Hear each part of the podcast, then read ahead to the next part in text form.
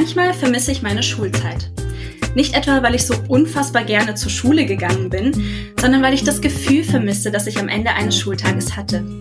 Als ich da ganz hibbelig im Klassenzimmer saß, alle fünf Sekunden auf die Uhr gestarrt habe, weil ich es kaum erwarten konnte, endlich nach Hause zu stürmen, meinen PC anzuwerfen und in meine liebsten Spielewelten zu versinken.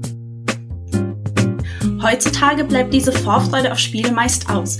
Viel schlimmer noch, es macht sich bei mir eine gewisse Spielemüdigkeit breit. Zwischen Arbeit, Haushalt und sozialen Verpflichtungen bleibt auch so schon nicht genug Zeit für Spielen. Open World sind mir dann auch viel zu groß und zu anstrengend. Spielereien bringen ihren mittlerweile 50. Teil heraus und ich habe den Anschluss schon längst verloren. Und bei den neuen Ankündigungen, da ist auch nicht wirklich was Spannendes dabei. Es fühlt sich manchmal so an, als hätte ich absolut gar keine Lust mehr auf das Hobby Videospiele. Und über dieses Phänomen der Spielemüdigkeit, seine Ursachen und vielleicht sogar Lösungen dafür wollen wir in dieser Podcast-Folge sprechen. Mein Name ist Nathalie Schermann und obwohl ich bei dem Thema durchaus einen dreistündigen Monolog halten könnte, bin ich nicht alleine, sondern habe zwei meiner Kollegen an meiner virtuellen Seite. Zum einen ist das Peter Bartke, der schon selbst einige Kolumnen zum Thema Spielemüdigkeit geschrieben hat bei GameStar Plus. Hallo Peter. Ja, hallo. Wie geht's euch denn? Seid ihr auch so müde? Bestimmt. Ich glaube, jeder ist müde von Spielen. Auch mit dabei, ihr habt es vielleicht an der Lache gerade schon erkannt, Dimitri Halley, der das Thema ursprünglich vorgeschlagen hatte, weil er für sich interessante Erkenntnisse gewinnen konnte, von denen er uns hoffentlich ganz viel erzählen wird in dieser Stunde. Hallo Dimi. Ach, so interessant sind die gar nicht. Hallo. Na gut, jetzt dann können wir auch gleich aufhören. Gott sei Dank ist das ein Plus-Podcast, weil jetzt hätten wir schon alle Leute verloren am Anfang. oh, ich bin eingeschlafen. Ja, Spielemüdigkeit ist tatsächlich ein äh, äh, Klotz von Thema, wie ich finde, weil es so viele unterschiedliche Facetten gibt. Es ist auch sehr individuell. Aber ich glaube, was man was man gleich feststellen kann, es ist ein Symptom. Es ist ein Symptom, das sich ergibt aus ganz unterschiedlichen ja, Begebenheiten, Umständen. Und wir haben gerade im Vorgespräch schon ein paar davon angesprochen. Da kann man auch immer sehr gut unterscheiden, sind das Ursachen, die von uns als Spieler ausgehen oder sind das Ursachen, die einfach mit der Entwicklung der Spieleindustrie teilweise zu tun haben oder mit Medien allgemein. Und ja, ich bin sehr gespannt, äh, über was wir alles heute sprechen werden. Wir werden mit Sicherheit nicht alles abdecken können. Ich würde aber sehr gerne mit einer Frage an Peter anfangen. Peter, mhm. du bist ja schon eine ganze Weile als Spieleredakteur jetzt tätig und es gibt ja unglaublich viele Menschen, die sagen, mach dein Hobby ja nicht zum Beruf, sonst machst du dir das Hobby kaputt. Wie sieht es denn bei dir aus? Hast du mittlerweile die Nase voll von Spielen oder hast du es trotzdem irgendwie noch geschafft, dir die Freude an dem Hobby zu erhalten? Ja, da muss man ja nur meine Artikel lesen, dann weiß man, ich habe keine Freude allgemein im Leben. Ja, ich bin immer von Hass erfüllt. Äh, nee, Quatsch. Also, das ist ganz spannend bei mir. Wir haben dazu, glaube ich, schon, sogar schon mal ein Video gemacht, äh, damals mit, mit Micha, ähm, dass es echt so ist, dass dieses reine Spielen bei mir ein bisschen in den Hintergrund gerückt ist. Einfach aus, ich sag mal, Zeitgründen. Dafür ist aber noch diese ja, Begeisterung für Spiele trotzdem noch da. Ich spiele halt jetzt nicht mehr jedes Spiel durch, ja, oder fange auch viele auch gar nicht erst an, weil ich sage, ah, das habe ich eh schon mal, kenne ich irgendwie her. Ähm, sondern, aber es ist diese, dieses Interesse für die Branche, es hat sich so ein bisschen, ist so ein bisschen, ähm, hat sich weiterentwickelt, ja. Also ich finde es immer noch irre spannend, über Spiele zu berichten und mir Spiele anzuschauen und zu sagen, ach cool, guck mal da. Aber ähm, dieses, was du am Anfang angesprochen hast, dieses nach Hause kommen und jetzt erstmal ein Spiel, das habe ich gar nicht mehr, ähm, weil ja, wenn ich nach, wenn, wenn dieses nach Hause kommen heutzutage ist der Feierabend und dann habe ich mich den ganzen Tag mit Spielen beschäftigt, dann habe ich eigentlich keine Lust mehr, ähm, dann noch mal am PC zu hocken, nachdem ich acht Stunden schon da dran gesessen habe. Mhm. Ich hatte das tatsächlich erst vor zwei Monaten oder so zum letzten Mal wieder, dass ich, oder seit langer Zeit wieder, dass ich den Feierabend nicht abwarten konnte. Das war bei Dorfromantik weil ich hatte irgendwie an einem Donnerstagabend zum ersten Mal reingespielt und dann irgendwie bis tief in die Nacht gespielt. Und am nächsten äh, Freitag musste ich dann natürlich arbeiten und ich saß die ganze Zeit dran und dachte mir, Gott, wann ist endlich Feierabend? Ich habe so Lust zu spielen. Und das, das hat mich total eben an diese, diese ja, äh, Schulzeit erinnert, als das eigentlich an der Regel war, dass ich bei jedem Spiel wirklich diese Vorfreude einfach hatte und es nicht abwarten konnte. Das mhm. ist bei mir jetzt auch mittlerweile wirklich, wirklich selten geworden, leider. Ich hatte das auch letztens erst wieder. Ähm, also ich, äh, ich habe jetzt diese ganzen Trails in the Sky Spiele gespielt. Äh, eine Rollenspielmarke, die äh, sehr unbekannt ist, aber absolut fantastisch. Und jeder, der sie gespielt hat, erzählt das Gleiche, nämlich dass eine der besten Stories ever. Und der erste Teil war wirklich schrecklich, schrecklich langweilig. Äh, aber er, er existiert im Prinzip nur, um halt klassische Fantasy-Tropes auf die Straße zu bringen und der zweite Teil wirbelt alles komplett durcheinander. Also das, ich habe da auch schon mal drüber philosophiert, aber das, das, was Trails im Prinzip einfach macht, ist halt für mich eine absolut großartige Erfahrung gewesen. Und da habe ich dann auch seit langem mal wieder gemerkt, ey, verdammt, ich kann nicht abwarten, dass Feierabend wird, weil ich muss wissen, wie es weitergeht. Und, und gerade bei Stories, bei Videospiel-Stories, habe ich das so selten mittlerweile, dass mhm. ich einfach so simpel durch den Tag hingehe. Ich will unbedingt wissen, wie das jetzt weitergeht. Ich will unbedingt wissen, wie das mit der Figur da weitergeht. Ich habe an so einer blöden Stelle aufgehört oder aufhören müssen, weil es halt so spät wurde. Da habe ich auch gemerkt, das ist so eine erfrischende Erfahrung, was du da ansprichst, Nathalie, diese ganz spezielle Stimmung, die man hatte in der Schulzeit. Also ich gehöre ja schon zu denen, die wirklich dieses, diese Gaming-Leidenschaft extrem noch in sich tragen. Ich zocke quasi jeden Abend, äh, wenn ich nicht irgendwie unterwegs bin mit Leuten. Und die letzten zwei Jahre war das ja eher selten der Fall. Äh, ich zocke wirklich fast jeden Abend. Aber diese unbändige Freude, ungebändigte Freude, dass man den ganzen Tag nicht abwarten kann, weil man da zu Hause dieses neue Spiel liegen hat, das ist so in dieser Reinheit, glaube ich, echt selten geworden. Alles ist, man ist halt einfach abgebrühter, finde ich. Mhm. Bei mir ist es zum Beispiel auch so, dass ich früher gar nicht aufhören konnte zu spielen, wenn ich irgendwie schon zwei, drei Stunden an einem Spiel gespielt habe und mir dachte, ja, jetzt so langsam solltest du ins Bett gehen. Ähm, also dieses noch eine Runde Prinzip, das habe ich auch gar nicht mehr. Bei mir ist es jetzt mittlerweile umgekehrt, wo ich mir denke, so wie lange habe ich jetzt gespielt? Boah, erst 20 Minuten. Ja, okay, komm, die Stunde machst du schon noch voll. Also es ist bei mir, hat sich das irgendwie ein bisschen gewandelt, aber nicht unbedingt, weil ich jetzt wirklich das Hobby nicht mehr verfolgen möchte oder keinen Spaß mehr daran habe, sondern ich glaube, das hat bei mir ganz, ganz andere Ursachen, auf die wir gleich noch zu sprechen kommen. Ähm, was ich noch im Zusammenhang mit unserem Job erwähnen wollte, bei mir ist es gerade so, weil ich diese Spielemüdigkeit habe und mich teilweise wirklich dazu zwingen muss, noch irgendwie nach Feierabend was zu spielen, habe ich sehr oft ein schlechtes Gewissen, wenn ich dann doch nicht tue. Weil die Spielemüdigkeit sorgt halt dafür, dass ich mir denke, ja, komm, heute setzt du mal aus. Aber dann im Nachhinein denke ich mir, aber eigentlich solltest du doch eigentlich informiert bleiben, so für deinen Job. Oder du solltest Spiele nachholen, die du damals verpasst hast, die aber für die GameStar-User relevant sind. Und das ist so ein ganz furchtbarer Konflikt, weil ich eigentlich, also für einen Außenstehenden so, buhu, du musst Videospiele spielen. ähm, aber für mich ist es gerade wirklich so ein Problem, an dem ich ja so ein bisschen strategisch auch arbeite, wo ich mir einfach gesagt habe, okay, du musst jetzt einfach eine Stunde mindestens am Tag noch spielen und ich hoffe, dass ich dadurch wieder mhm. in diesen Fluss kommen werde. Aber ich denke schon, das können Leute auch da draußen verstehen, die jetzt nicht äh, Spieleredakteure sind, sondern die halt einfach ähm, nur als äh, zum Spaß spielen. Also äh, wenn das dann so eine Arbeit wird, ja, weil mhm. gerade in Zeiten von äh, Steam, ja, Steam Sale, wir haben ja alle diesen, der Pile of Shame ist ja nicht umsonst ähm, heißt der so, ja, also die Leute kaufen was und dann sagen, okay, das müsste ich jetzt eigentlich mal spielen, weil ich habe ja schließlich Geld dafür ausgegeben und machen sich dann vielleicht eine Liste mit Spielen, die sie nochmal spielen wollen oder müssen.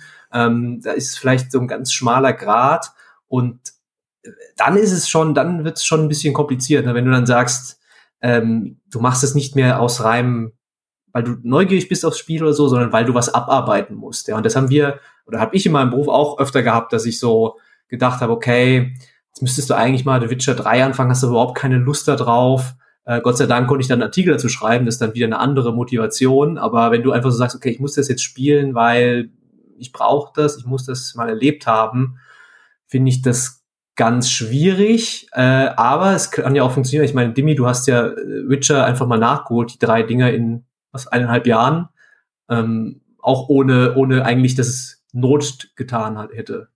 Ja, aber ich meine, das war, das war irgendwo auch der Schlüssel dazu. Ähm, und lustigerweise, also die äh, neue Kotaku-Chefredakteurin hat vor einer Weile einen äh, quasi Einstiegsartikel geschrieben oder einen Einstandsartikel, der, der sehr interessant ist, weil er den Finger auf viele, viele Wunden legt, die so unser Beruf halt mit sich bringt. Ähm, und da geht es ja auch genau darauf ein, dass man im Prinzip sehr wenig Mitgefühl bekommt, wenn, wenn man halt Außenstehende hören, oh, du musst halt zocken für deine Arbeit. Ähm, aber das Ding ist ja, und das ist, glaube ich, was, äh, das transzendiert auch das reine Spielen müssen. Als Erwachsener ökonomisiert sich ja der eigene Alltag einfach zwangsläufig. Man mhm. muss halt viel, viel mehr mitbedenken, viel, viel mehr abwägen, viel, viel mehr Entscheidungen treffen und das ist einfach ein radikal anderer Kontext, in dem man dieses eigene Hobby betreibt, als noch in dieser Zeit als, ähm, als Schulkind. Und ich finde, als Schulkind hatte ich das Gefühl, dieses Flow-Gefühl, das war so viel leichter herzustellen. Also dieses sich verlieren für acht Stunden in irgendeinem Spiel, weil auch als Erwachsener du es dir ja nicht so oft leisten kannst. Also streng genommen, klar, kann ich mich abends hinsetzen und mal fünf Stunden zocken, äh, mhm. das schon, aber eigentlich muss man halt als Erwachsener sehr oft auch, auch sein Kram geregelt bekommen. Und wenn du halt für die Arbeit spielst, hat das ja sofort einen ganz anderen ökonomisierten Kontext. Ja, wenn Natalie jetzt auch sagt, sie,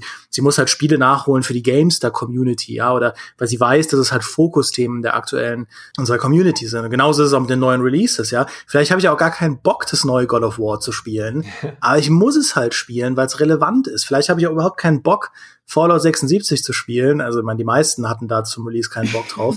Ähm, aber man muss es halt spielen, um es irgendwo zu begleiten, um es zu verfolgen. Und das in dem Moment, glaube ich, und da kann man auch fair zu sich selbst sein, verliert halt das die Spiele Leidenschaft. Also in dem Moment ist es halt ein Job, ja. Ähm, und wenn man Glück hat, hat man trotzdem Spaß dabei. Äh, aber ähm, es ist halt ein sehr weites Feld, wann man warum wie spielt.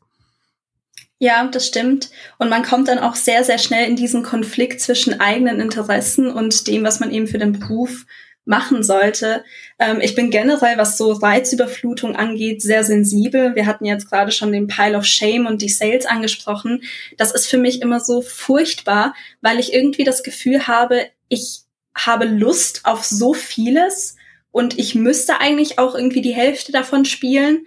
Aber bei mir ist es persönlich so, auch in unterschiedlichen Bereichen, jetzt nicht nur was Spiele angeht, wenn ich zehn Aufgaben vor mir habe, die alle schreien, hey, hey, ich bin super wichtig, erledige mich am besten gestern, ähm, dann bin ich so, okay, ich mache jetzt entweder was ganz anderes oder gar nichts, weil ich einfach überfordert bin und dann auch gar nicht weiß, wo ich anfangen soll.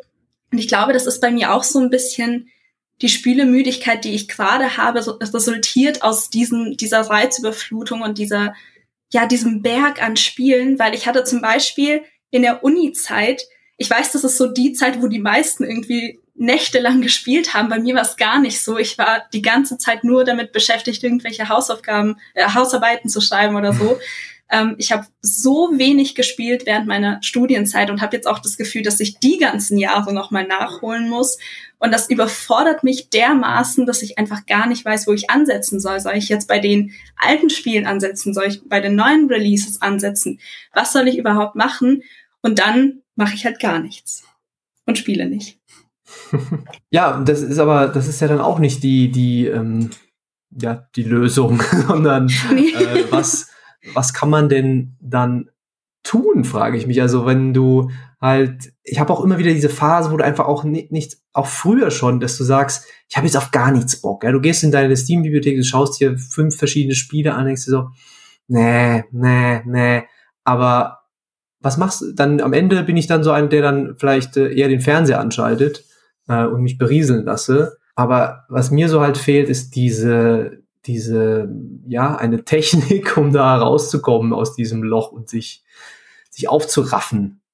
Ja, ich glaube, das, das ist auch so ein essentieller Unterschied. Man muss, man muss die Leidenschaft als Erwachsener immer mal wieder kultivieren, wie so ein Pflänzchen, wo in der Teenie-Zeit das einfach nie ein Thema war. Das hat sich von selbst kultiviert. Das ist eine Pflanze, die sich von, von selbst gegossen hat. Und ähm, also ich sag's nochmal, ja, ich, ich brenne immer noch für Videospiele mehr als wahrscheinlich gesund ist. Also wenn mich jemand fragt, ob irgendwie der Job mich Leidenschaft gekostet hat, kann ich immer sehr, sehr stolzen Hauptes sagen, nö, überhaupt nicht.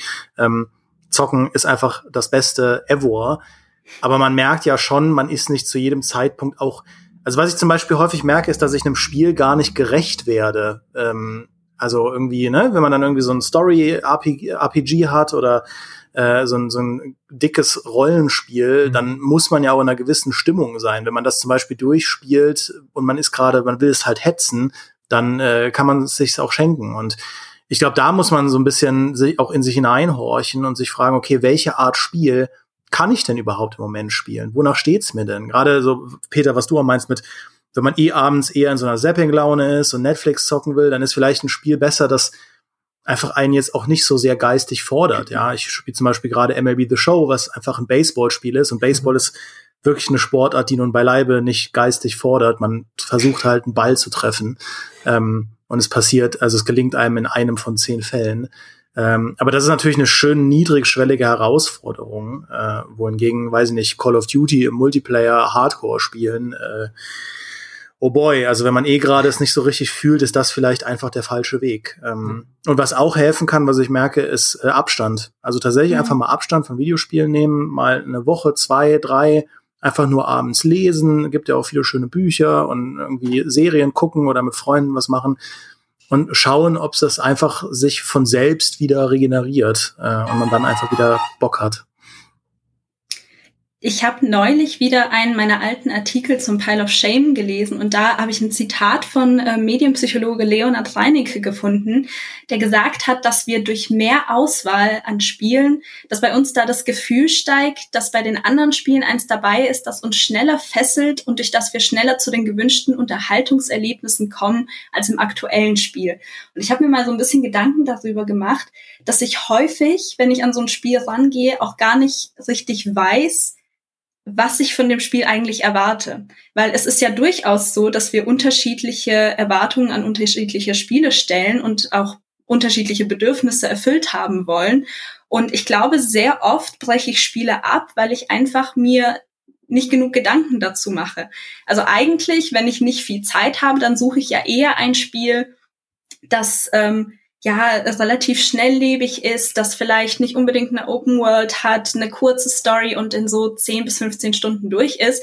Wenn ich dann aber ein Cyberpunk beispielsweise anfange, dann, dann passt das einfach nicht. Ja, dann sind das nicht die Bedürfnisse, die ich eigentlich erfüllt haben wollte und dann kann das Spiel auch gar nicht, kann mir, kann mir das Spiel nicht so viel Spaß machen und ich kann das ist dem Spiel dann auch wahrscheinlich nicht gerecht, weil ich das dann nicht, nicht adäquat beurteilen kann. Und ich glaube wirklich, dass es helfen kann, sich ein bisschen auch einfach Gedanken darüber zu machen, was will ich von dem Spiel, welches Spiel würde diese Kriterien erfüllen und das wirklich dann mal isoliert zu betrachten von dieser Masse. Also wie Demi schon gesagt hat, auch mal ein bisschen Abstand nehmen, vielleicht nicht jeden Sale mitnehmen, sich nicht so sehr von der eigenen Steam-Bibliothek einschüchtern lassen, sondern sich auch mal wirklich gezielt auf ein Spiel mhm. zu konzentrieren, das hilft mir immer so ein bisschen. Wobei ich auch sagen muss, das ist nicht nur ein Problem, das ich mit Videospielen habe, sondern auch mit Büchern und TV-Serien und allem, wo ich irgendwie aktiv ja dran äh, teilhaben muss. Wenn ich irgendwie den Fernseher anmache, kann ich mich berieseln lassen. Da muss ich nicht aktiv irgendwie was machen, nicht aktiv überlegen oder meine Hände bewegen. Ähm, bei Bücher lesen und so merke ich schon, dass ich manchmal einfach komplett nicht bei der Sache bin, wenn ich keine Lust darauf habe. Also ich glaube, das ist auch allgemein eine Entwicklung, die diese ganze Digitalisierung und einfach dieser ja, dieser Überfluss an Medien. Ich meine, es kommen tagtäglich so viele unterschiedliche mhm. Spiele raus. Da kannst du einfach, also das ist, ich glaube, das ist ganz normal, dass man da irgendwann so ein bisschen, ja, Müdigkeitserscheinungen hat. Ich finde auch wichtig, was, was äh, Demi gesagt hat, dass ja auch du, man muss ja auch akzeptieren, dass irgendwie seine eigenen Interessen auch mal vielleicht äh, ja schwanken. Mal einmal liest du vielleicht gerne mal gerade ein paar Comics, dann denkst du dir, okay, jetzt hätte ich gerne wieder ein richtiges Buch oder ich möchte jetzt die Serie schauen. Äh, da, dann kommt vielleicht Cyberpunk oder was auch immer raus und sagt, okay, jetzt habe ich drei Wochen, wo ich nichts anderes mache außer spielen. Ähm, und man sollte das vielleicht nicht so verkniffen sehen. Ich merke es ja auch, wenn ich jetzt auch, ich bin ja, wir haben es schon angesprochen, ich bin alt, äh, wenn man eben auch einfach in einer äh, Beziehung ist, wenn man dann zusammenlebt mit jemandem, wenn man vielleicht eine Familie gründen will, ja, da kommen so viele Sachen, die du halt, die, die halt dir deine Zeit in Anführungszeichen rauben, also wo du halt, oder halt, wo du halt eine bewusste Entscheidung triffst, das willst du jetzt gerade machen. Ähm, und dann ist es ja auch völlig okay, wenn dann halt sagst, okay, dann ist mein eines Hobby jetzt halt, das muss jetzt halt mal ein bisschen ähm, hinten anstehen, ja.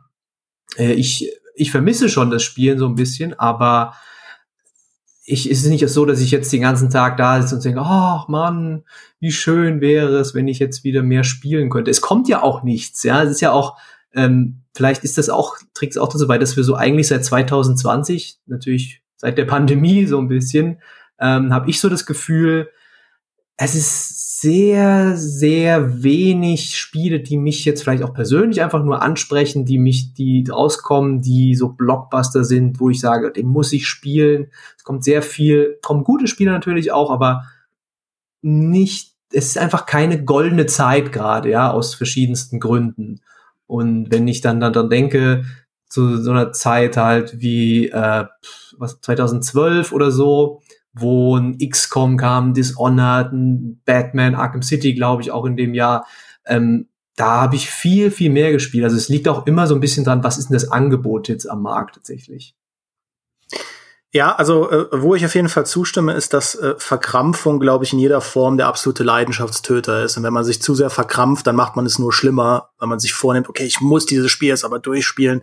Ähm, dann, dann, dann, dann bin ich der Meinung, sollte man es, glaube ich, einfach lassen, weil am Ende des Tages muss es ja um Spaß gehen oder sollte es ja um Spaß gehen. Und ähm, sich zu zwingen, in seiner Freizeit zu spielen, wenn man sich irgendein hehres Ziel gesetzt hat, dass man dieses Hobby mit einer gewissen Frequenz betreiben will oder so. Ähm, also, ne, jeder Mensch soll selbst entscheiden, was für, für ihn das Beste ist, aber dann äh, würde ich mir halt überlegen, also zumindest mal hinterfragen, ob das die gesündeste oder die balancierteste Herangehensweise ist. Ähm, was ich aber dann schon merke, ist, diese aktuelle Release-Armut nimmt mir gar nicht ähm, die, die äh, Möglichkeit zu zocken, weil dann spiele ich halt mehr Spiele aus der zweiten Reihe. Zum mhm. Beispiel Nier Replicant habe ich jetzt von einer Weile gespielt. Äh, alle fünf Enden. Und das hatte mit Spaß absolut nichts zu tun. Also dieses Spiel ist so eine, ich will jetzt nicht gemein werden, aber das ist so, so schlecht gemacht in so vielen äh, äh, Aspekten. Ja? Ähm, Elena hat diese Schwächen ja auch in ihrem Spiel, in ihrem Test äh, angekreidet. Das einfach es vom extrem repetitiv ist, die übelsten Fetch-Quests, dass es einfach zähe Stellen hat und ähm, du musst halt für ein Ende zum Beispiel alle Waffen finden, obwohl du im Spiel, weil, weil die Balance schlecht ist, eigentlich nur eine brauchst. Und also das Spiel hat so viele Schwächen und ähm, ich habe mich dann aber gezwungen, es durchzuziehen, weil ich diese ganzen Enden sehen wollte. Und es war es auch wert. Es, es ist eine fantastische Story, das auf jeden Fall. Aber da habe ich schon gemerkt, okay, diese Covid-Pandemie hat bei mir auch einfach sehr verändert, wie frustresistent ich gegenüber Spielen bin. Äh, das, was Nathalie da auch angesprochen hat, diese permanente Tatsache, dass du immer springen kannst zwischen den Spielen, weil du so ein Überangebot hast. Ey, ich alt F4 so viel, ja. Und, aber ich merke, dass dass wenn ich dann zwischen drei, vier Spielen am Abend wechsle und jedes nur so 20 Minuten spiele, ich fühle mich danach so schlecht, weil ich das Gefühl habe, was mache ich denn hier mit meiner Zeit? Ich spiele halt hier in vier Spiele rein, alt F4 dann und dann ist es 22 Uhr. Ja, ich habe jetzt noch zwei Stunden vom Abend übrig und habe das Gefühl, der, der ganze Abend war für die Tonne.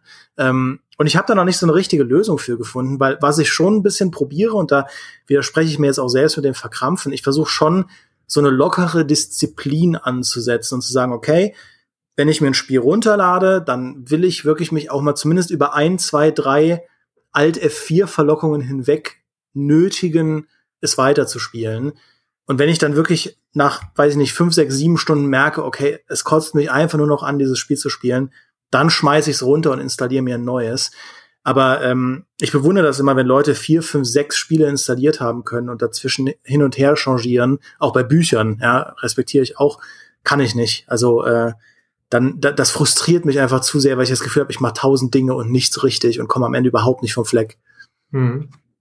Ja, das ist ein ganz großes Problem, was ich habe, sowohl mit Spielen als auch mit Büchern. Ich habe total oft, dass ich irgendwas anfange, so zwei, drei Stunden reinspiele und mir denke, ja, ist eigentlich ganz cool. Aber wie du vorhin schon ange angesprochen hast, es gibt dieses oh mein Gott, ich muss unbedingt wissen, wie es weitergeht. Das habe ich einfach nicht mehr. Das habe ich so lange schon nicht mehr gehabt. Und dann hatte ich irgendwie so ein bisschen die Hoffnung auf äh, Biomutant tatsächlich gesetzt, weil ich habe mich äh, seit Ankündigung eigentlich echt auf das Spiel gefreut. Und es war so ein, eines der wenigen Spiele, auf die ich mich echt gefreut habe, oh weil ich das Gefühl hatte, dass das so ein ja, so ein lockeres Spiel ist. Weißt du, das mich so an meine Kindheit erinnert, an Spiele, die ich damals gespielt habe, wo es nicht un unbedingt um eine riesige ähm, Story geht, wo ich nicht unbedingt in die ganzen Mechaniken mich einarbeiten muss oder so. Ich dachte, es wird einfach echt viel Spaß machen. Aber dann war es dann so seicht, dass ich einfach nur noch wütend geworden bin. Und ich glaube, ich habe dann nach sieben oder acht Stunden dann letztendlich doch abgebrochen. Also auch Spiele Enttäuschungen wenn ich reinspiele und irgendwie nicht das bekomme, was ich mir erwartet habe von einem Spiel, machen es mir echt schwer, dann irgendwie noch danach noch ein anderes Spiel anzugehen und zu sagen, okay, aber das wird's jetzt. Das ist immer so, ja, ganz, ganz schwierig. Was ich euch aber noch fragen wollte, ähm, in diesem Zusammenhang wird ja auch häufig der Begriff FOMO angesprochen, also Fear of Missing Out, die Angst, irgendwas zu verpassen und nicht mitreden zu können, dann nicht zu einer sozialen Gruppe dazugehören zu können. Habt ihr sowas? Weil ich persönlich kenne das jetzt nicht von mir und ich habe auch eher das Gefühl, dass das so ein Phänomen ist, das eher bei Jüngeren auftritt, so im Schulalter. Ähm, oder habt ihr das schon mal selbst erlebt? Jetzt mit The Witcher 3 zum Beispiel, Peter, hast du dich gefühlt, dass du nicht mitreden kannst. Mit den coolen Nein, ich kann immer mitreden, überall, ob ich Bescheid weiß oder nicht. Das ist das Problem bei mir. Äh, naja, es ist schon ein bisschen so, ähm, dass du halt denkst, da muss ja irgendwas drin sein, ja. Wenn, wenn so viele Leute sagen, das ist cool oder dann willst du ja schon denken, okay, das muss dann, dann muss ich das ja mal spielen. Dann muss ich dem ja zumindest mal eine Chance geben oder ich verpasse da vielleicht wirklich was super Geiles.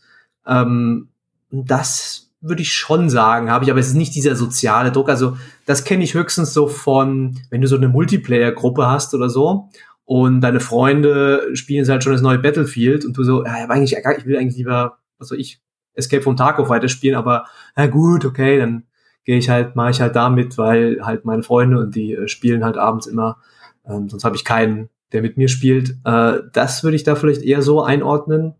Mm, aber ähm, klar, wenn jetzt zum Beispiel äh, ja das nächste, was war Death Stranding oder so, ja ist vielleicht ein dummes Beispiel, weil das sehr kontrovers gesagt wird, aber Last of Us 2 oder so, äh, wo ich für mich persönlich gesagt habe, hm, das interessiert mich eigentlich nicht, die Story brauche ich da nicht nochmal eine Fortsetzung davon. Aber dann sagen irgendwie alle, ja, ist so das beste Spiel aller Zeiten. Dann denke ich schon so, hm, okay, müsste ich eigentlich vielleicht doch mal spielen, auch wenn ich jetzt gar keine Lust drauf habe. Ja, ich kenne äh, FOMO aus der Studienzeit, weil ich, äh, also es war da, meine ganze Studienzeit war ein einziger FOMO-Marathon, weil ich genau wie genau wie du, Nathalie, immer nur drin gesessen und gelernt habe.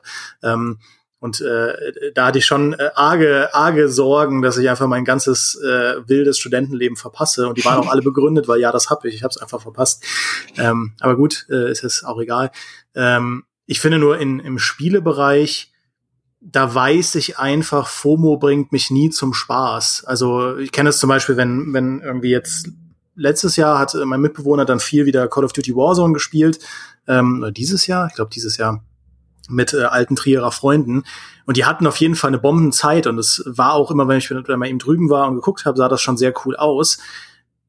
Ich habe nur gemerkt, okay, eigentlich habe ich Call of Duty gerade nicht in mir. Und ich weiß, wenn ich es nur spiele, weil es trendy ist oder weil es gerade irgendwie einen konkreten externen Grund gibt, es zu spielen, dann wird es mir eh keinen Spaß machen. Das ist bei neuen Releases genauso. Wenn die ganze Welt irgendwie sagt, ey, ähm, Last of Us 2 bestes Spiel aller Zeiten, Spiel des Spiels, Spiel ist und dann spiele ich's, weiß ich, es wird mich wahrscheinlich enttäuschen, weil es wird mhm. seine Gründe haben, dass ich erst so einen externen Anreiz habe, haben muss, um ein Spiel zu spielen und nicht selbstständig hingehe und sage, ey, da habe ich Bock drauf. Ja, das, deshalb hat ja Ghost of Tsushima für mich auch funktioniert, weil ich da wirklich als einen der wenigen Spiele mir gesagt habe, ey, da, da habe ich so, ist mir egal, was die Leute sagen, das Spiel sieht so hammer aus, ich habe da so Bock drauf. Ähm, wohingegen es mir bei Last of Us halt ähnlich ging wie Peter, dass ich dachte so, hm, so richtig hätte ich jetzt eine Fortsetzung nicht gebraucht zu der Geschichte. Ich finde, die hatte so ein schönes Ende. Ähm, und ja, deswegen hat man es dann noch nicht gespielt, auch wenn man es auf jeden Fall, denke ich, spielen sollte. Mhm. Ja, The Last of Us war bei mir eigentlich auch. Also ich finde, es gibt sehr viele Fortsetzungen, wo es absolut keine Fortsetzung gebraucht hätte. Und Last of Us gehört da eigentlich für mich dazu. Aber in dem Moment, in dem ich angefangen habe, The Last of Us 2 zu spielen, war ich sofort wieder drin. Also das war auch so eins der wenigen Spiele, das mich total fesseln konnte. Vor allem auch in dieser Pandemiezeit. Das wäre der nächste Punkt, den ich gerne ansprechen würde. Ähm, wir haben ja schon etliche Studien gesehen, die, die sagen, dass sehr viel mehr gespielt wurde äh, in den letzten eineinhalb Jahren, seit die ganzen Lockdowns losgegangen sind, dass Menschen zum einen täglich einfach mehr Zeit in Spiele investiert haben und auch mit Freunden zusammen gespielt haben. Und das fand ich ein bisschen überraschend, weil auf mich hatte es genau den umgekehrten Effekt. Also ich glaube, ich habe schon lange nicht mehr wirklich so wenig gespielt wie letztes Jahr, besonders äh, so als die ganzen Lockdowns erst losgingen, weil ich einfach automatisch meine ja, ich sag mal, die Situation aus meinem realen Leben mitnehme in solche, in Spiele, in, in Bücher, in Serien. Ich kann mich einfach nicht davon trennen. Also ich weiß, dass es sehr, sehr viele Leute gibt, die das als Eskapismus nutzen können und die wirklich sagen, okay, ich spiele jetzt eine Stunde hier mein Spiel und schalte komplett ab und denke nicht darüber nach, was mich in der realen Welt erwartet. Das kann ich gar nicht. Ich hatte es in Büchern zum Beispiel sogar. Das war so schlimm, dass jedes Mal, wenn in Büchern irgendwie stand, ja, sie nahm ihn bei der Hand oder die standen irgendwie nebeneinander, war mein Kopf so, Alarm, Alarm, 1,5 Meter Abstand, nicht anfassen, was soll das? Also es war wirklich, wirklich schlimm, dass ich da keine Grenzen ziehen konnte.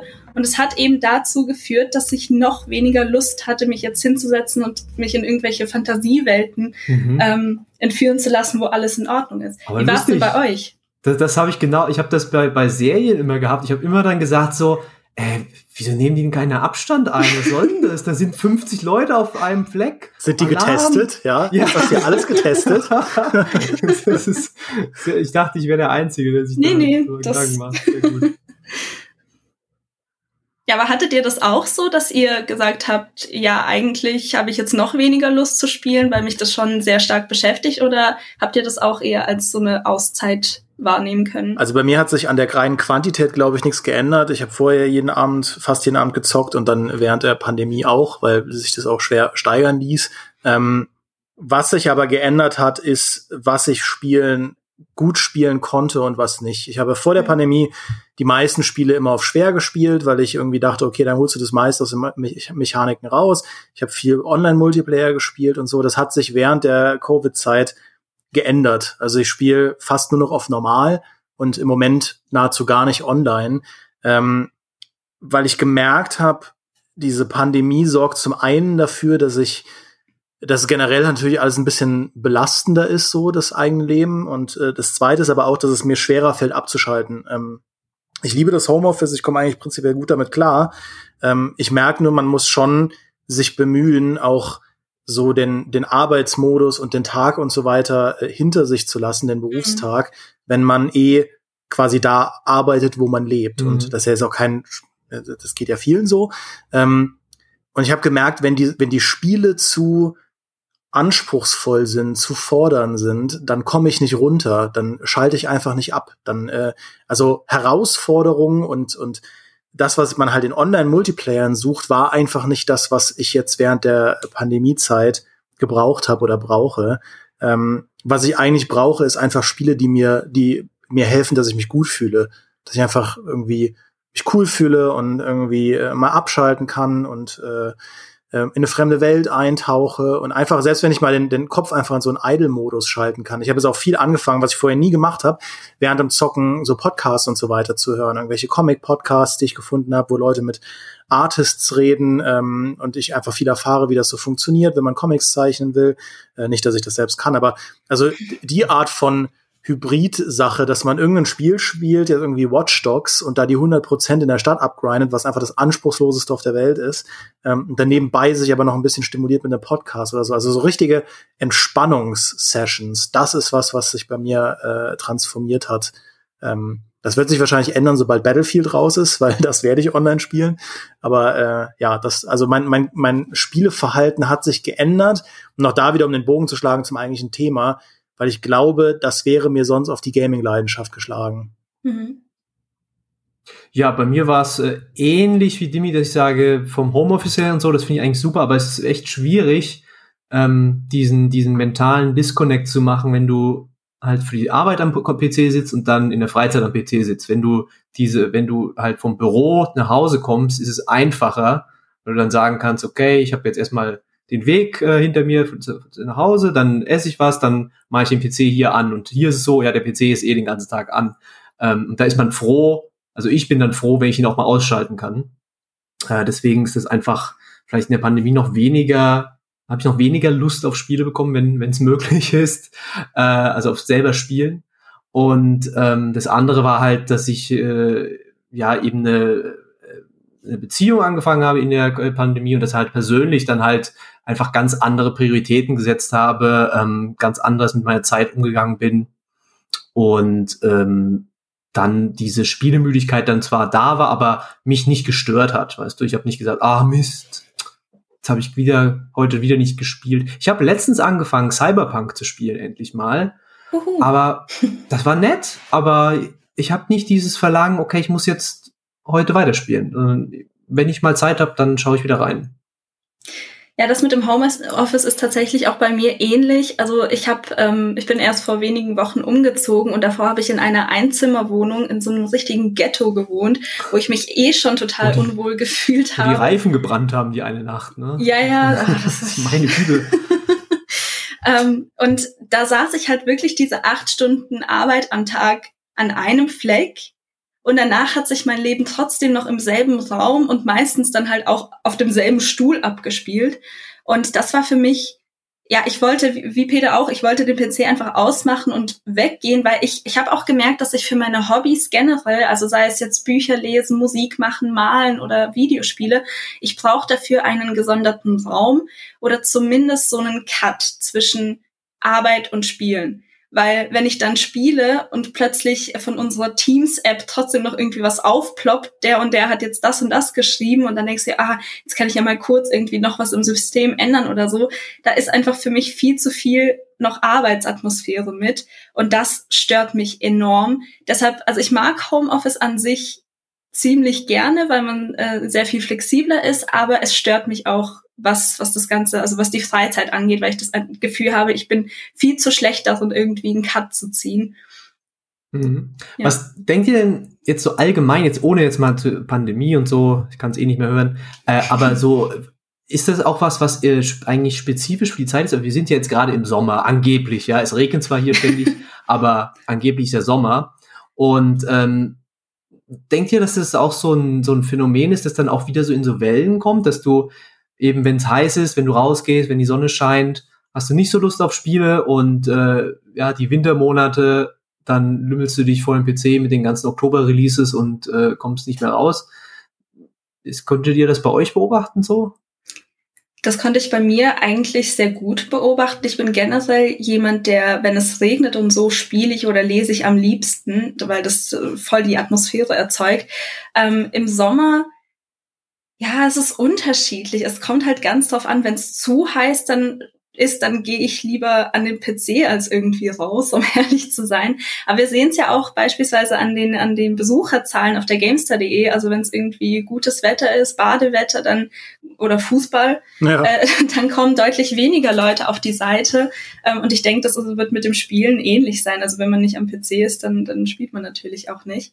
Ähm, ich persönlich habe jetzt nicht so unbedingt, äh, ich bin jetzt kein so Saisonspieler, sage ich mal, sondern es kommt eher auf meine persönliche Laune drauf an und nicht auf das Wetter. Aber ich glaube, es ist bei vielen, gerade auch bei Familien, ja, also wenn es wenn eine Familie in Urlaub fährt, dann ist klar, dass der Familienvater beispielsweise dann nicht spielt in der Zeit. Ähm, ich glaube, das ist auch sehr, sehr stark individuell, aber ich denke, dass die meisten wirklich im Sommer dann doch das Wetter genießen oder grillen oder wie auch immer. Äh, da bin ich halt äh, tatsächlich ausnahmsweise komplett im Lager Maurice Weber, ähm, weil wir beide absolut äh, Kellerkinder sind, was den Sommer angeht. Ähm, also ich zocke im Sommer auch eigentlich genauso viel wie im Winter. Halt tendenziell andere Spiele. Also ich äh, spiele im Sommer gerne Sommerspiele, sowas wie in Assassin's Creed Black Flag und im Winter dann Spiele mit Schnee manchmal. Äh, oder halt auch Spiele, wo es egal ist. Naja, aber auf jeden Fall, ich zocke auch im Sommer viel, weil ich bin irgendwie oh Gott, ich, also äh, ich leide halt sehr unter Allergien im Frühling, so bis bis jetzt eigentlich. Ähm, und dann habe ich so einen Monat, wo es mal gut ist, bis dann in Deutschland auch schon der Herbst anfängt. Und äh, jedes Mal, wenn ich dann rausgehe und mit, mich mit Freunden an der Isar treffe oder sonst irgendwas, denke ich mir, oh, das ist voll cool.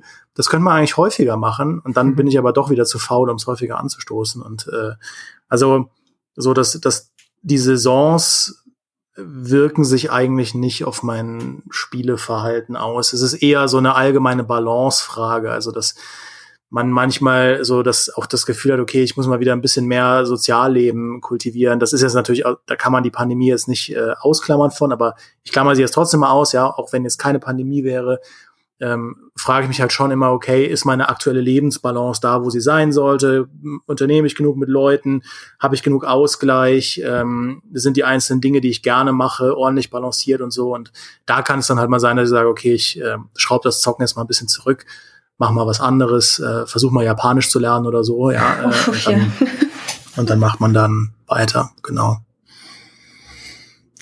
Wir haben ja schon am Anfang angesprochen, dass es nicht immer unbedingt unsere Schuld ist, dass wir keinen Bock auf Spiele haben, sondern dass es auch einfach manchmal die Spiele selbst sind, die es uns wirklich schwer machen, sie zu lieben, ähm, wenn sie dann ja zu so einer Formel verkommen, die immer und immer wieder über tausende Spiele hinweg ein und dasselbe machen. Ähm, glaubt ihr, Entwickler müssten was ändern, um diesem Phänomen der Spielemüdigkeit entgegenzuwirken?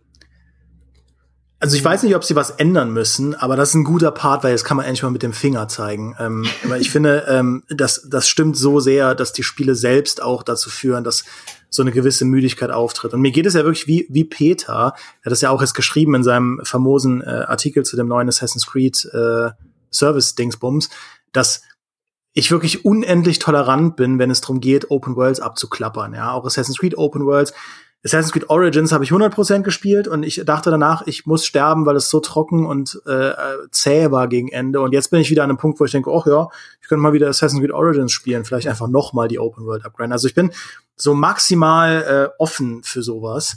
Ähm, aber es gibt trotzdem so viele Aspekte von Spielen, wo ich merke, okay, die da war ich als Teenager auch nur deshalb so offen und begeistert, weil ich es noch nicht kannte. Ja, und was bei mhm. mir ein totales was mich total auf dem falschen Fuß erwischt, ist diese Art von Storytelling in Ubisoft-Spielen. Das macht mich fertig. Also wenn ich, sehe ich jetzt auch schon wieder beim neuen Far Cry, äh, deswegen bei meinen ganzen Gameplay-Previews zu Far Cry 6 bisher, ich rede kaum über die Story, weil das, das bewerten wir dann nachher im Test. Aber wenn ich schon immer diese Ubisoft-Charaktere sehe, die dann, die halt so gut gelaunt irgendwas erzählen, erzählen, warum du halt jetzt irgendeine blöde Fetch-Quest machen musst und dir erzählen, warum du in Gebiet XY musst. Und du weißt einfach, ich muss nur deshalb in Gebiet XY, weil das halt spielerführungsmäßig so sein muss, dass man da hingeht.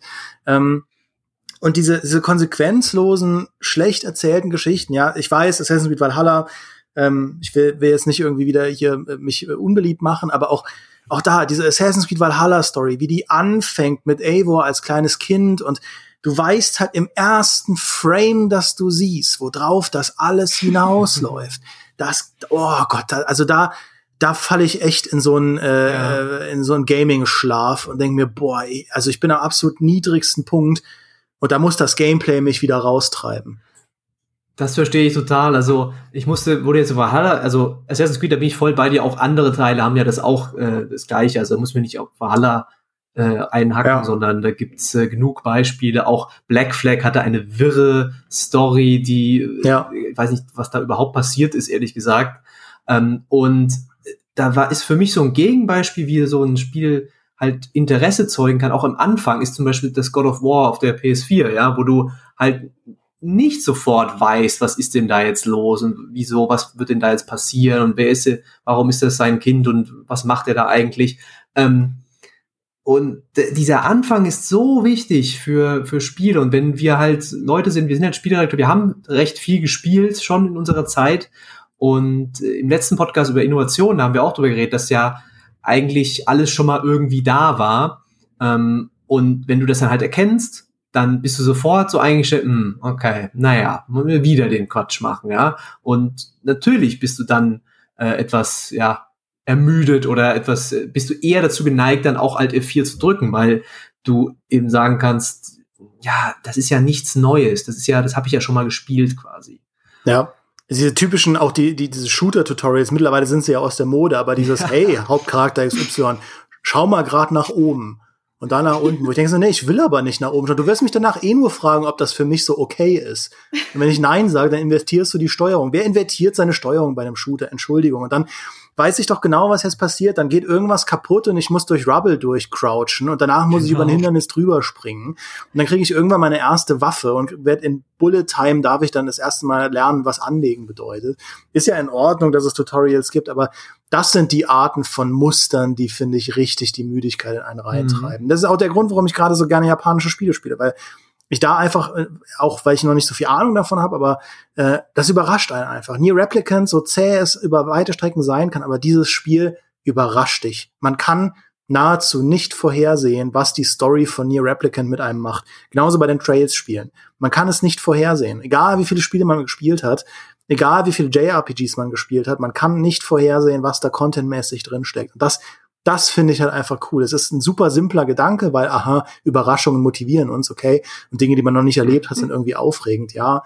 Aber, mhm. ähm, aber wenn ich mit dem Zeig Finger zeigen müsste, dann würde ich genau darauf zeigen, dass Spiele mhm. einfach so sehr in Mustern heutzutage funktionieren, ähm, was sie ja auch so Mainstream-kompatibel macht. Aber das ist eben, finde ich, der, der, der Nachteil für Leute wie uns, die äh, wirklich total drinstecken und wirklich leidenschaftlich viele Spiele spielen, ähm, dass diese Muster einen so ja. anöden irgendwann. Ja, denk doch nur mal an die Ubisoft-Formel. Also, sorry Ubisoft, wenn wir jetzt nochmal darauf kommen, aber das ist halt so ähm, symbolisch, ja, dafür die Open World Müdigkeit. Also Spielemüdigkeit ist für mich auch immer Open World Müdigkeit ja. irgendwie, weil Open World hat immer so ähnliches, ja, wie du sagst, Muster haben. Ne? Du gehst in die Region, du klapperst die fünf verschiedenen Events ab, die immer die gleichen sind, die einfach dann repliziert werden.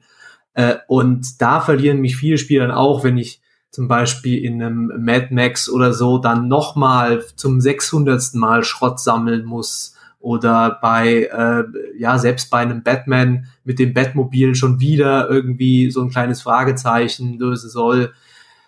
Da denkst du ja einfach so, okay, da könnte ich jetzt auch was Besseres mit anfangen, ja. Und da ist keine, wenn da keine Story dahinter ist, wenn da keine, keine, ja, kein, kein Fortschritt, egal ob jetzt narrativ oder Gameplay-mäßig oder dass du dein, dein Held besser wird oder du selbst was lernst, dann wird es schnell so langweilig, dass, dass du dann das ganze Spiel eigentlich abschreibst. Aber ich glaube, es sind auch nicht nur, nicht nur Open-World-Spiele. Mhm. Es gibt für alle Genres diese, also diese Punkte, glaube ich, wo, wo man den Gameplay-Loop grundsätzlich verstanden hat. Ja, meinetwegen, weiß ich nicht, in Ratchet Clank, ich habe es okay. nicht gespielt, aber es, ich kann mir vorstellen, es gibt halt in diesen Spielen diesen Punkt auch bei Shootern, ja, so ein, zwei, drei Level, wo du gemerkt hast, okay, so funktioniert dieser Shooter. Und dann muss er dir eigentlich irgendwas an die Hand geben, was dich halt weiter ködert. Entweder, dass das Gameplay sich weiterentwickelt, dass du äh, das Gefühl hast, okay, es bleibt spannend hier und deswegen will ich am Ball bleiben, dass die Story dich irgendwie vorantreibt, äh, bei JRPGs gibt es ja auch diese, immer diesen Moment, wo man das erste Mal in einer größeren Stadt ist. Das ist, glaube ich, der Punkt, würde ich behaupten. Ich habe keine Statistiken, wo die meisten Leute ihr Alt F4 finden. Weil du einfach weißt, okay, ich bin jetzt in einer Riesenstadt, die Story hat sich etabliert und jetzt habe ich 50 NPCs, die hier rumstehen und nichts tun. Und ich habe auch noch nicht verstanden, ob dieses Spiel ein Spiel ist, wo es sinnvoll ist, mit diesen NPCs zu reden, weil die meisten Quests irgendwie unsichtbar sind, oder ob das Zeitverschwendung ist, weil die alle einfach nur so Fluff-Talk haben und das ist auch bei JRPGs bei mir der Punkt, wo ich meistens dann sage, okay, naja, ich mach's für heute mal aus, ja, und dieser typische, dieses typische Pile of Shame Phänomen, man kommt dann nie zurück. Mhm. Was bei mir auch noch ein sehr, sehr großer Punkt ist, sind Spielereien. Vor allem Spielereien, bei denen ich schon viele, viele Spiele ausgesetzt habe. Assassin's Creed wäre tatsächlich so ein Beispiel. Da bin ich irgendwann, ich glaube, nach Teil drei oder so ausgestiegen weil mich das irgendwie nicht mehr gereizt hat, weil es vom Prinzip her eigentlich immer dasselbe war, schon damals Komisch, für mich bei Teil 3, ja, das überrascht mich jetzt total, weil das ja der beste ist. Teil 3 ist super, egal, ja. Also Teil 3 mochte ich gar nicht. Teil 2 fand ich gut, eins brauchen wir nicht drüber reden, aber danach war für mich halt vorbei und dann kam irgendwann halt Origins und Odyssey und so und das hat allein vom Setting her würde mich das so anmachen, aber ich kann mich einfach nicht dazu durchringen, da jetzt einzusteigen. Ich habe mal versucht, ich glaube, ich habe drei, vier Stunden Origins gespielt und ich finde die Umgebung richtig klasse, weil ich war als Kind auch kompletter Nerd, was das alte Ägypten anging. Also es ist eigentlich, wäre voll mein Ding. Aber ich habe halt immer im Hinterkopf, ja, eigentlich ist es eine Reihe und eigentlich müsstest du die ganzen anderen Spiele auch spielen. Ich weiß, das ist nicht unbedingt notwendig, aber dann hat mich auch das irgendwie total fertig gemacht und dann eben auch die Tatsache, dass diese Open World einfach so ätzend ist und einfach gar keinen Spaß macht, das zu erkunden. Ich weiß, dass man da diese ganzen Symbole ausschalten kann, aber das ist wieder zu viel Arbeit für mich. Und ich weiß, ich würde mir einfach mal wieder so ein Spiel wünschen, das so ein bisschen das macht, was Gothic auch macht, weil Gothic habe ich ja auch erst dieses Jahr, letztes Jahr nachgeholt, ich bin mir nicht mehr sicher.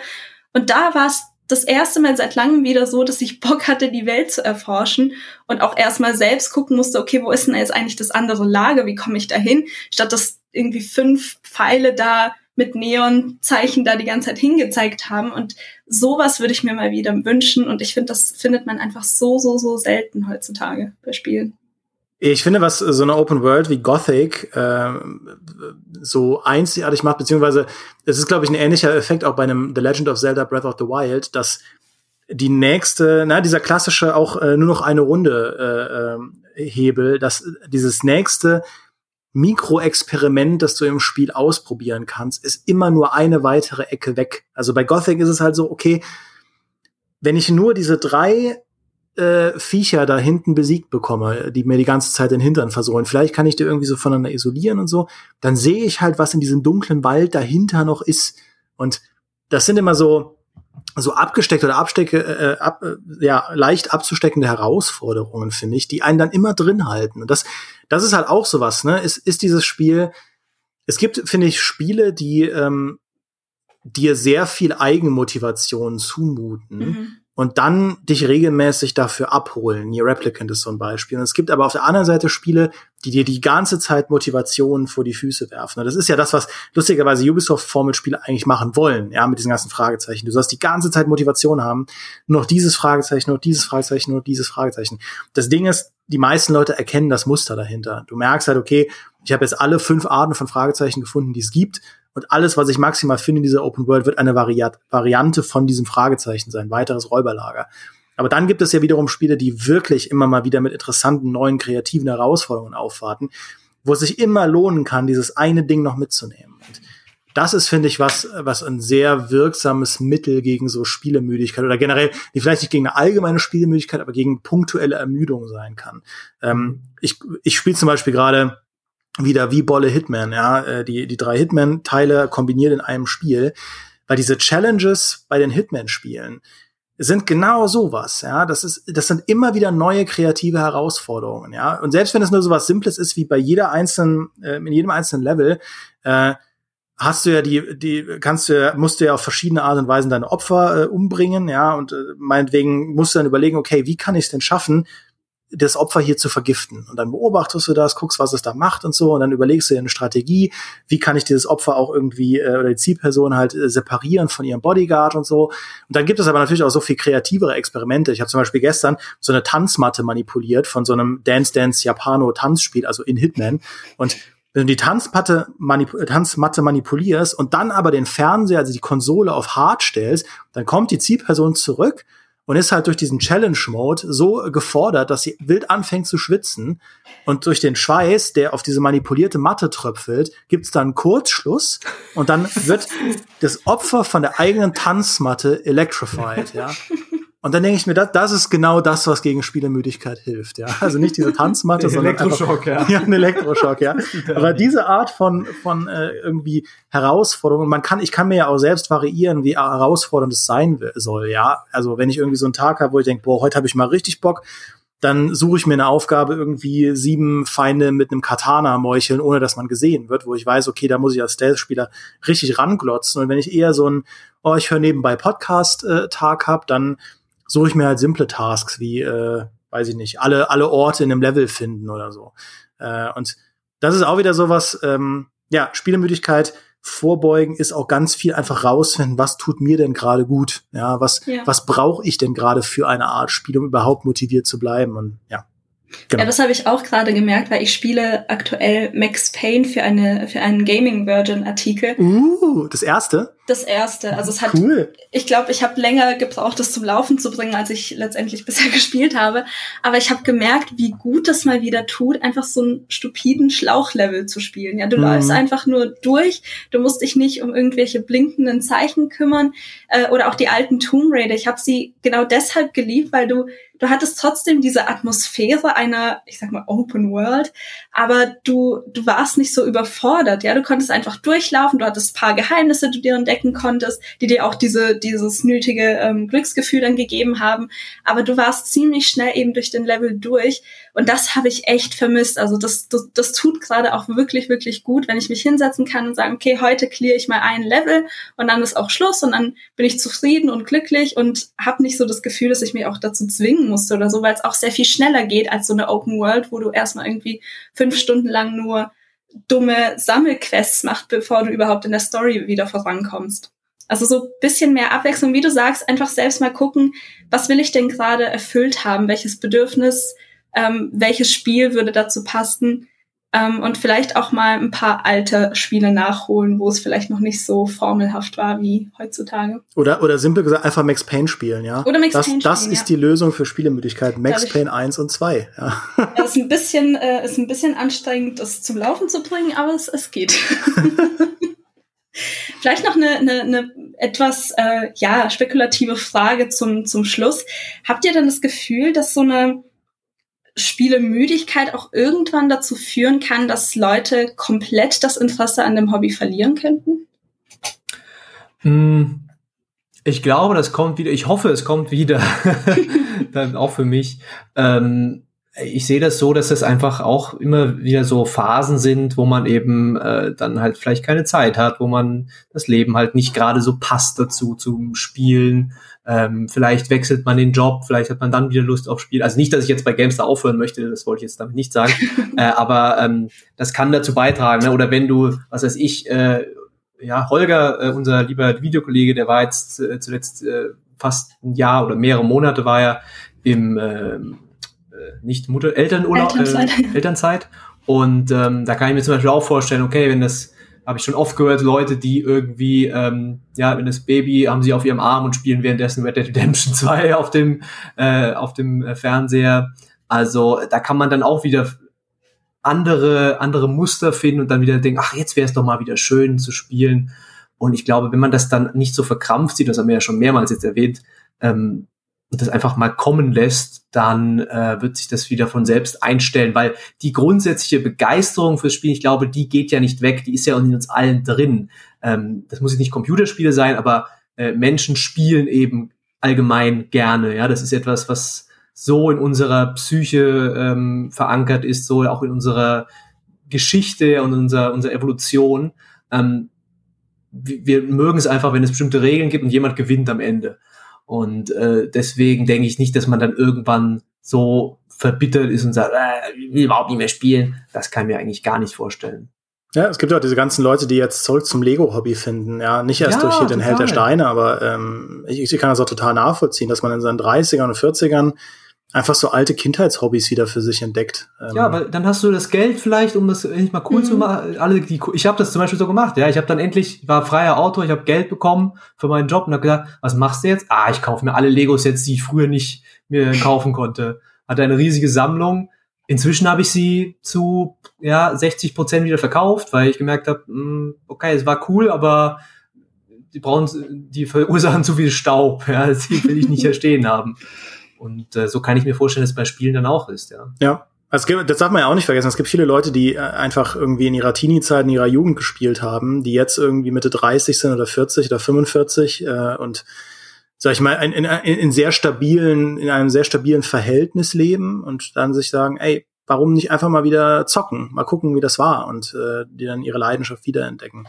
Umgekehrt kann ich mir aber auch vorstellen, wenn du jemand bist, und das sind ja auch sehr, sehr viele Leute, der nur FIFA spielt, ja, wo das Gaming-Hobby sich weniger über das allgemeine Interesse am Spielen definiert und mehr an ich, mein Hobby ist FIFA oder LOL, ja, dass, dass da es schon sein kann, dass wenn man irgendwie merkt, okay, FIFA bockt mir überhaupt nicht mehr, dass man äh, dann irgendwie raus ist und sagt, okay, dann spiele ich halt gar nicht mehr. Ähm, ich glaube halt bei Leuten wie uns, die jetzt wirklich eher so dieses allgemeine Gaming an sich hammermäßig cool finden. Also ich glaube nicht, dass meine Spieleleidenschaft in ir irgendwann mal aufhören wird. Ähm, das äh, klingt fast wie eine Drohung, ja, aber äh, das, äh, da, da bin ich eigentlich sehr zuversichtlich. Aber es hängt, glaube ich, immer davon ab, wie man auch selbst zum Spielen steht, wie wichtig einem Spiele auch einfach sind. Und auch das muss man ja sagen, es kann auch einfach mal gut sein, sich sechs Monate Auszeit zu gönnen oder sogar ein Jahr, wo man einfach mal was anderes macht, ja. Einfach mal irgendwie nur Bücher liest oder sich mal ein neues Hobby sucht, irgendwie mit Zeichnen anfängt oder, oder sonst irgendwas. Äh, das kann auch helfen. Also bin, äh, bin einfach ein großer Feind von dieser Idee, dass man krampfhaft irgendwo festhält, einfach nur weil man aus irgendwelchen Gründen glaubt, es zu müssen. Ich glaube, das bringt, das Leben ist hart genug. Man muss sich nicht noch zwingen, Spiele zu spielen. Das stimmt. Wir sehen ja auch bei uns in den Kommentaren häufig Leute, die erzählen, dass sie mittlerweile eigentlich gar nicht mehr spielen, aber das Interesse immer noch da ist und sie trotzdem dann täglich die GameStar besuchen, um sich eben über das Hobby zu informieren. Also ich kann mir auch sehr gut vorstellen, dass je nachdem, wie die Lebensumstände sich halt verändern, dass man vielleicht nicht mehr so wirklich die Zeit dafür findet, aber wenn man wirklich, wie Demi gerade schon gesagt hat, ähm, ja allgemein das Hobby Gaming mochte, glaube ich nicht, dass es so ganz verschwinden könnte. Aber ich hoffe natürlich nicht, dass es bei mir schlimmer wird. Ich, ich bin gerade auf dem Weg der Besserung. Ähm, ich hoffe, dass es auch weiterhin bergauf geht. Aber auf jeden Fall ein super spannendes Thema und ich glaube, da kann man noch zehn weitere Folgen zu machen, weil es wirklich sehr, sehr, sehr viel dazu zu erzählen gibt. Aber für heute reicht es erstmal. Dankeschön, Peter und Demi, dass ihr da wart. Vielen Dank auch euch da draußen fürs Zuhören und bis zum nächsten Mal. Macht's ja, gut. Und bitte schreibt eure Müdigkeitsstories in die Kommentare. Ich will wissen, bei welchen Spielen ihr einschläft. ciao. Gute Nacht. Gut, ciao, ciao. Schlaft schön.